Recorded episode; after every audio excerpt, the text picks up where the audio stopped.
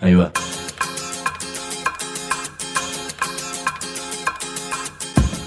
La Vaca es una colecta de recursos, es una cooperativa de trabajo, es una página web, un periódico mensual, una editorial, una cátedra, un bar. Es lo que necesitamos crear para ganarnos la vida y perdernos la obediencia de vida. La Vaca es comunicación, ida y vuelta.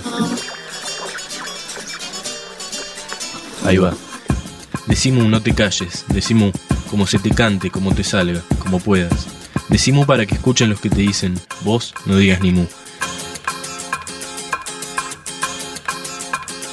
Ahí va. Una apuesta a nuevos estilos de trabajo, de periodismo y de vida. Eso es lo que significa la suscripción a Mu, a la revista mensual Mu, sea en papel para recibirla en tu casa o digital para recibirla en tu computadora, en tu tablet, en tu teléfono, en tu móvil. Se puede hacer esa suscripción en www.lavaca.org barra suscripción o directamente entrando a la página de la vaca, lavaca.org, hay una chapita ahí que dice suscríbete. Ahí están las opciones que se pueden manejar. También escribiendo a mudigital.lavaca.org. Esa suscripción es la que nos permite hacer periodismo, hacer viajes, hacer la revista, pero también hacer la agencia de noticias La Vaca o esto que no es un programa de radio. Hoy en esto, que no es un programa de radio, vamos a poder charlar con don Carlos Ulanowski. Ulanowski es hincha de Racing, periodista y escritor, en ese orden, según su propia definición. Es además la experiencia viva de cinco décadas del oficio periodístico. Desde los años 60 que Carlos está trabajando en el periodismo argentino, ha pasado por todas las redacciones imaginables, desde el mitológico La Opinión, el diario Noticias en los 70, Clarín, Página 12, La Nación, lo que a uno se le ocurra. Siempre me imagino que si armamos un seleccionado de los periodistas argentinos, Carlos va a tener su lugar en el equipo de titulares. En medio del vértigo de información, este es un momento para charlar sobre la baja creatividad del periodismo actual, la precarización de niveles metafísicos a las que son sometidos los trabajadores de prensa, los periodistas, pero además Carlos nos va a hablar de la apuesta que significan las nuevas generaciones. Y esto lo plasmó a través de un libro llamado En otras palabras, en el que justamente este casi prócer del periodismo, prócer vivo del periodismo, se largó a entrevistar a los chicos que están naciendo en el oficio. ¿Por qué piensa Carlos Uranowski que se viene un periodismo mejor? Vamos a hablar sobre la gestación del algo nuevo y vamos a tener reflexiones sobre lo que significa esto que Gabriel García Márquez alguna vez llamó el oficio más maravilloso del mundo. La clave para enterarte de todo esto son dos palabras. Decimo. Hay comunicadores, periodistas, escribas, locutores, editorialistas, opinólogos, denunciadores, mobileros, columnistas, conductores, especialistas, interpretadores. Mejor decir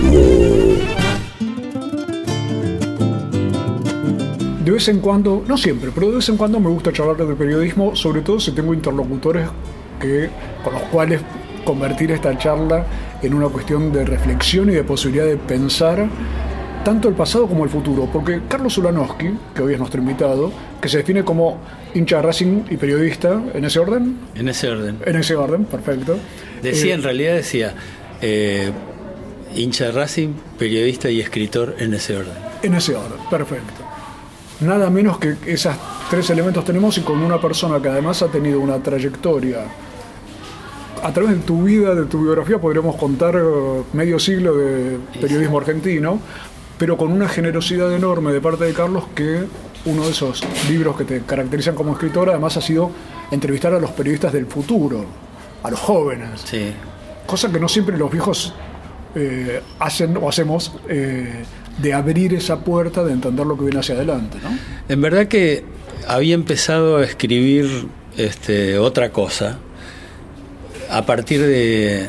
Me había sensibilizado mucho la muerte de García Lupo, de Rogelio García Lupo, que no había sido ni compañero, nunca había trabajado con él, este, y, tampoco era mi íntimo amigo, pero sí era un tipo al que yo admiré mucho, por muchas razones.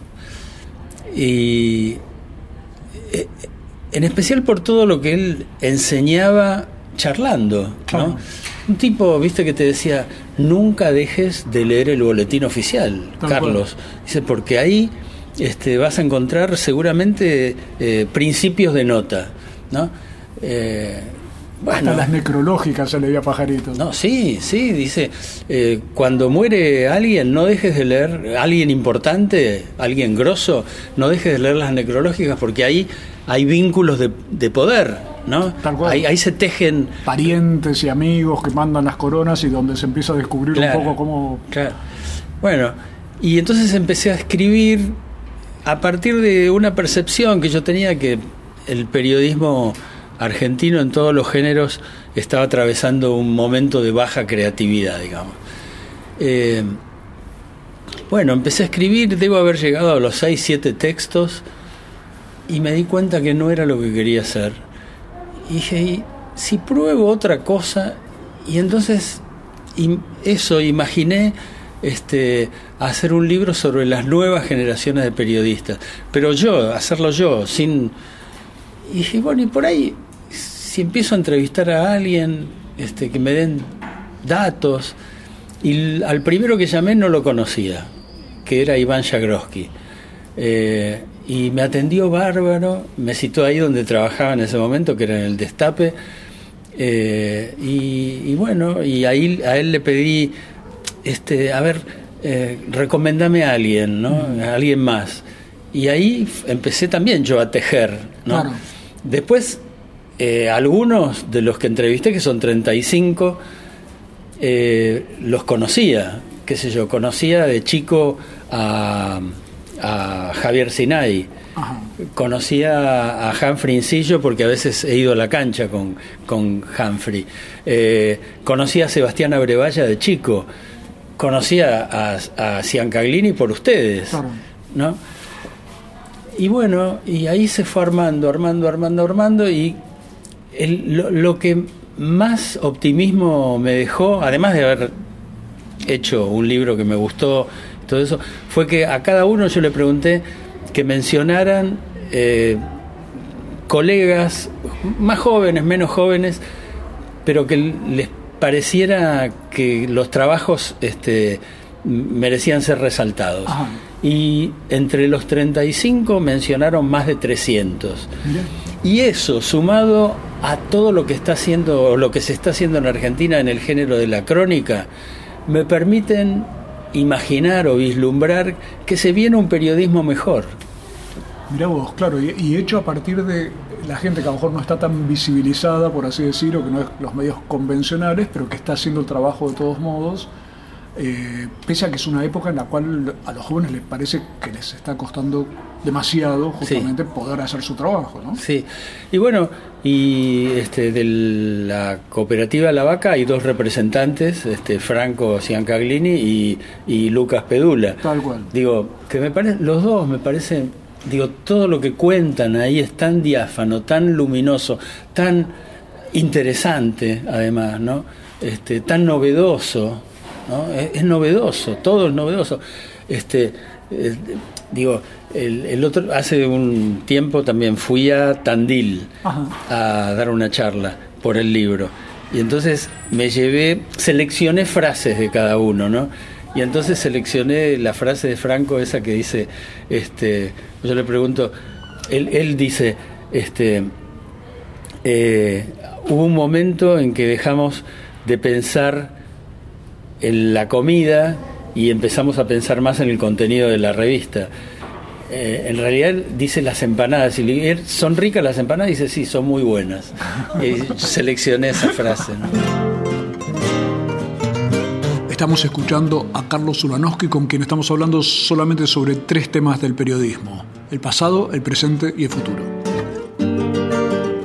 Perdón, un detalle fundamental, el nombre del libro. No, el nombre del libro es este eh, en otras palabras. así se llama, en otras palabras, porque no son las mías, son las de los otros. En otras palabras, eh, y tiene una bajada que es 35 periodistas jóvenes entre la grieta y la precarización.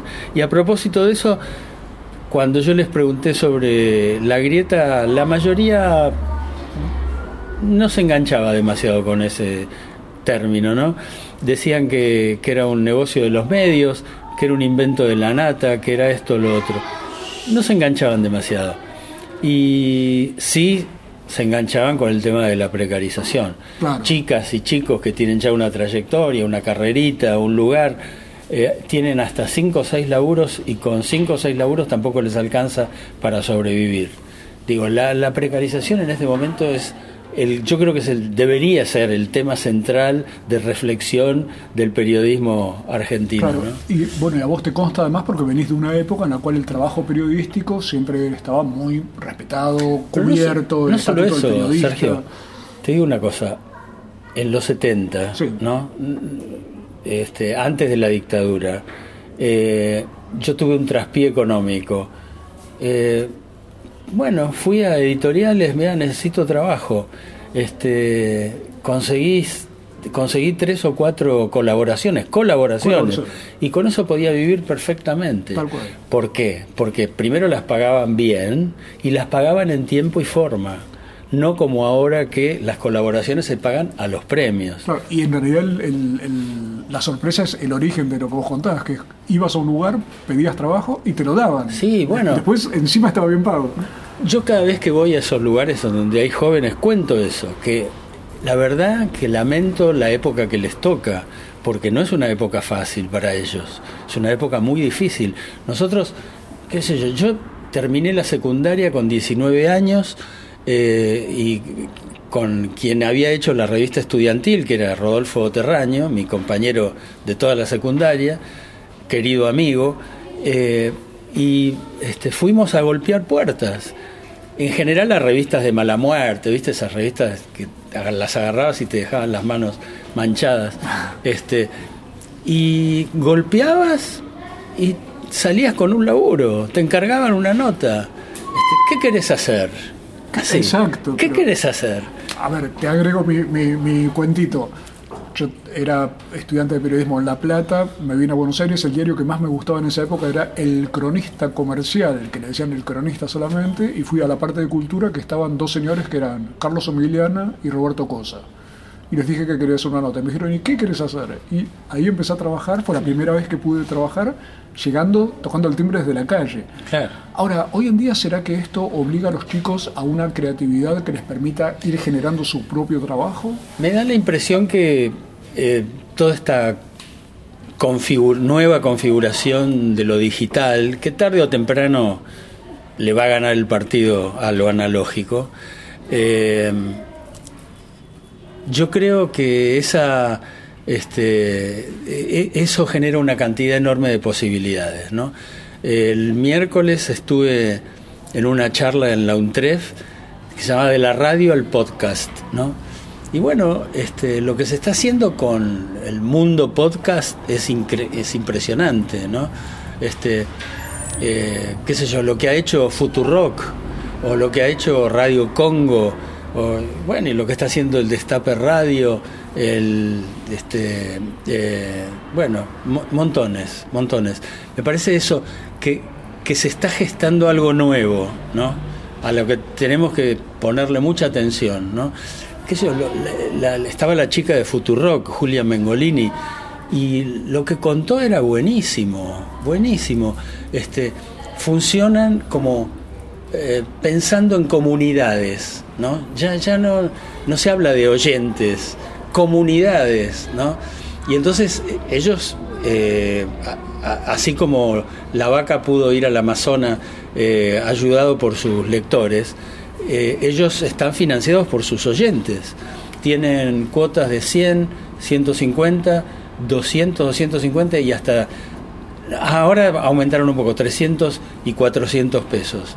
Estamos con don Ulanowski, Carlos, pero propongo que antes de seguir escuchemos qué representó para el periodista Lucas Pedula, otro de los grandes jóvenes entrevistados por Ulanowski, que Carlos lo entrevistase para el libro En otras palabras. Vamos a escuchar la voz de Lucas desde el micro de uno de los viajes que hace para Mo y como las palabras pueden verse, mira lo que nos cuenta Lucas Pedula. Para mí, haber sido entrevistado por Ula en medio de discusiones sobre la falsa grieta, la concentración o la precarización laboral, es un abrazo, es un aliento y es un empujón a otro modo de hacer y de concebir el periodismo que nace de la sensibilidad y del deseo y encontrarse en ese reconocimiento con Franco, hermano de Mu o con compañero de la Garganta Poderosa es un enorme orgullo porque desde esa generosidad de ULA también estamos hablando de un hecho político, que es la autogestión no ya pensada como una alternativa, sino como el camino bajo el que criamos espacios de autonomía. Decimu www.lavaca.org Decimu El agua, la tierra, la amistad Creemos en dioses que existen. Decimu. Si trabajas en el Estado, municipal, provincial o nacional, sabe que tenés dónde informarte. www.eltrabajadordelestado.org El sitio web de la Asociación Trabajadores del Estado. Noticias, opinión, entrevistas, videos. www.eltrabajadordelestado.org desde 1925, presentes en la defensa de los derechos de los estatales argentinos. Asociación Trabajadores del Estado. La Vaca Editora. Nuestros libros tienen orejas y corazón. Escuchan y laten. La Vaca Editora. www.lavaca.org. Una red de pensamiento libre que financias vos. La Vaca Editora. Encontralos en las librerías amigas o en www.lavaca.org. Decimu. www.lavaca.org. Decimu. Decimu. Decimu. Decimu. Esto no es un programa de radio, esto es de Simu, que no sé qué es, pero estoy con Carlos Ulanowski, así que es un lugar de gran placer por la posibilidad de encontrarnos con gente con la cual reflexionar, con la cual pensar, en el caso de Carlos, sobre el periodismo, sobre la actualidad. Y Carlos nos estaba contando de este libro, en otras palabras, que es yo digo, un libro de la generosidad de alguien que le abre la puerta a los chicos jóvenes que están empezando a, hacer su carrera, trabajar y en condiciones totalmente distintas a las que nos tocó vivir a nosotros, con lo cual somos nosotros los que tenemos también mucho trabajo de poder comprender esa situación. Vos hablás de la precarización, de los nuevos conceptos de comunidades y demás, y en general te iba a preguntar, no, yo hablo de precarización porque además la, padezco. ¿eh? claro, eh, yo digo, entras a una radio, ¿no? Y en, la, en las radios hay como una superstición fierrera que eh, lo que hace es que haya, por ejemplo, muchas computadoras. Hay muchas computadoras, probablemente de más. Pero ¿qué, ¿qué es lo que no hay? No hay buenas salas de producción, claro. no hay buenas salas de preproducción, eh, no hay buenos escritorios, no hay buenas sillas, eh, no hay buenos auriculares, ¿no? Que es justo lo que tendría que ser lo habitual. Claro, pero es como se, se, arman ficciones alrededor del aparataje, ¿no?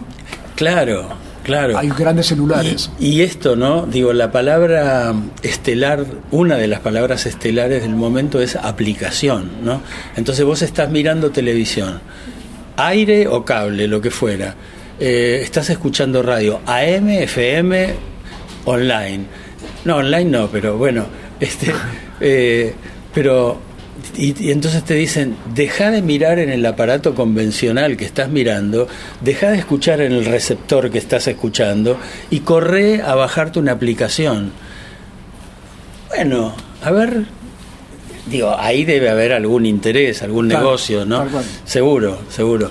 Este, y eso, digo, yo creo que eh, estamos en un momento de enorme transición con final incierto. Con final presumible, pero incierto todavía. Porque el viejo modelo es el modelo que, todavía da un poco de guita, el analógico. Claro. Eh, el, otro es fabuloso, es fabuloso. Nos sorprenden diariamente con alguna cosa nueva. Eh, pero no da, no es sustentable todavía. Desde no sé, no sé, en Alemania, en Estados Unidos, en Francia, se están este, rompiendo la cabeza en España a ver cómo hacen para lograr que eso que dieron 10, 12, 15 años gratis, ahora lo puedan cobrar. Claro, tal cual. Es, fidelizar por el lado económico a Claro. audiencias y poder cobrar por ese lado. Claro. el- el- el- Ahora, venimos de una época en la cual vos has trabajado, por decir algunos lugares, La Opinión, en la época gloriosa de, de ese diario Mm. que fue tan bien visto, has estado en Clarín en página, En La Nación también. en La Nación también, en las editoriales de revistas. Sí. Con todo un esquema periodístico que en los últimos años parece estar en crisis. Un poco es lo de la grieta. Nosotros habíamos hecho un libro que era El fin del periodismo y otras buenas noticias en el sentido de la caída de esa prensa comercial. ¿Qué pensás que pasó para esa ruptura de épocas en las cuales un señor como García Lupo, ya que vos mencionabas, podía de pronto publicar y trabajar en medios de los convencionales? Y hoy ya parece como que eso está totalmente esquematizado. No, no me imagino a un García Lupo publicando en un gran diario. ¿Qué, qué pensás que pasó para eh, que estemos en esa en ese cambio, digamos? Y hubo, digo, pasaron muchas cosas, ¿no? Una de las cosas que pasaron es que en la década del 90 el periodismo tenía un, un enorme prestigio, enorme prestigio, al punto que superaba a otras instituciones. Era la, la mejor vista, exacto. Claro. Yo me acuerdo que ligué de- de- en esa parte y la gente me hablaba y yo decía, claro, te trataban con un respeto que a lo mejor era, para uno que estaba adentro, era un poco desmesurado, pero estaba tan decadente todo que el Sí. periodismo, al hacer denuncias, funcionaba. Y bueno, me parece que eso, digo, avanzó demasiado el periodismo de denuncia, ¿no? Eh, y entonces muchos vieron la oportunidad de utilizar al periodismo, ¿no? Eh, digo, de los últimos, vos, vos fíjate que ya no hay este, en los últimos años eso que se podría calificar grandes empresarios. Digo, como fueron con todas las cosas que se le puedan discutir, como fueron Timerman, Héctor Ricardo García, eh, Alejandro Romay en lo suyo. Claro. Bueno, Julio Ramos. Julio Ramos, claro, seguro. El- el- digamos, los últimos este, son más bien para olvidar, ¿no? Son para denostar. Los eh, Spolsky y Garfunkel. Carlos Ulanowski está dándonos un diagnóstico con el corazón y con el cerebro sobre lo que ocurre actualmente con el periodismo. El otro día eh, estoy preparando una charla para. Tengo que ir a Paraná la semana que viene, ¿no? A- porque se inaugura un, un, semina- un congreso de radio. Y entonces, digo, hay un símbolo en este momento que es extraordinario en la radio. Y es que la radio que protagoni- protagonista de la época de oro de la radio, que es Radio El Mundo, ¿no? 1935 su fundación a 1960 cuando llega la televisión y ahí empieza la crisis de la radio, pero en esos años la, la radio era Radio El Mundo, Radio Belgrano, Radio Espléndido. Bueno, hace tres meses los dueños, los que eran licenciatarios de Radio El Mundo, que era alguien, gente del grupo Disney, devolvieron la licencia al ENACOM. Y si vos hoy ponés la radio AM 1070, la frecuencia 1070, escuchás un ruido insoportable. "Brrr". No se puede No está más Radio El Mundo, no está más No Radio está El más, Mundo. claro. Digo, y también hace un tiempo pensaba, digo, yo si quisiera ir a pedir laburo, suponete, a Radio Belgrano o a Radio Splendi, no sé ni dónde quedan. Claro. No, no, no solamente no sé, ¿Con quién hablar? claro, claro, digo que es muy difícil eso, ¿no?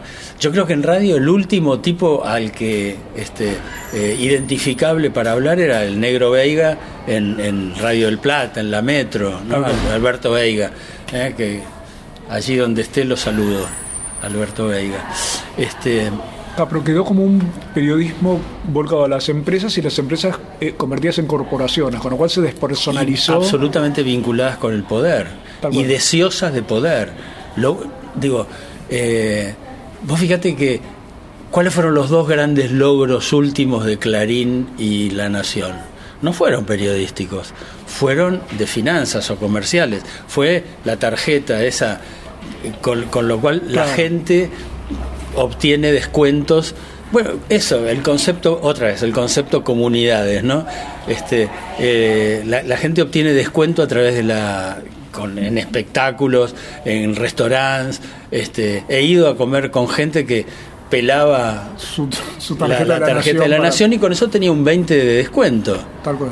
Bueno, eh, digo, eso fue, fue uno de los grandes logros. Con eso lograron aumentar la tirada. Pero no fue un logro periodístico. No se generó en la redacción.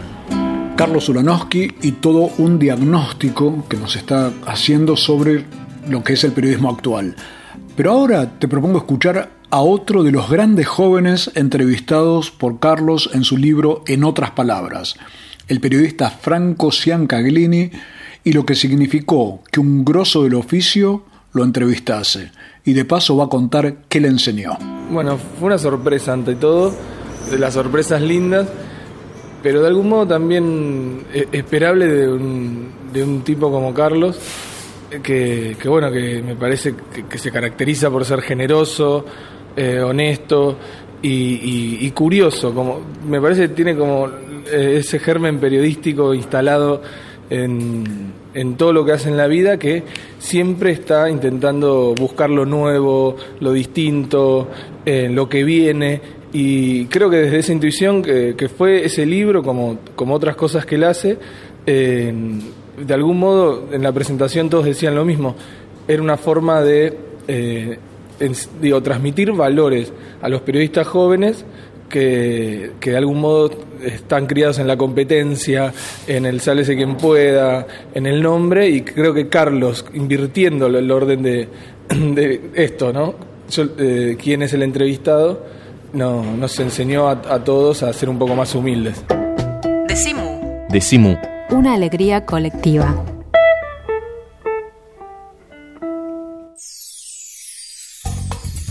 El Sindicato de los Trabajadores de las Telecomunicaciones, pluralista, democrático y combativo. Nuestra página web www.foetrabsas.org.ar. Si sos telefónico, sos de Foetra. Cuando sea grande quiero vivir en un país donde haya igualdad, igualdad en las oportunidades, igualdad en la competencia, que las grandes empresas no aplasten a las más pequeñas, que haya pluralidad de voces y de pensamientos. Eso es ser grande para nosotros. Exigir que la prensa gráfica sea democrática. Derogación del decreto 1025 que fomenta la concentración corporativa en la prensa gráfica, dejando sin regulación a las revistas culturales e independientes. Más comunicación, más democracia. www.revistasculturales.org. Decimu. Decimu. Si no estás bien de la cabeza, sumate www.lavaca.org. Decimu. www.lavaca.org. Decimu.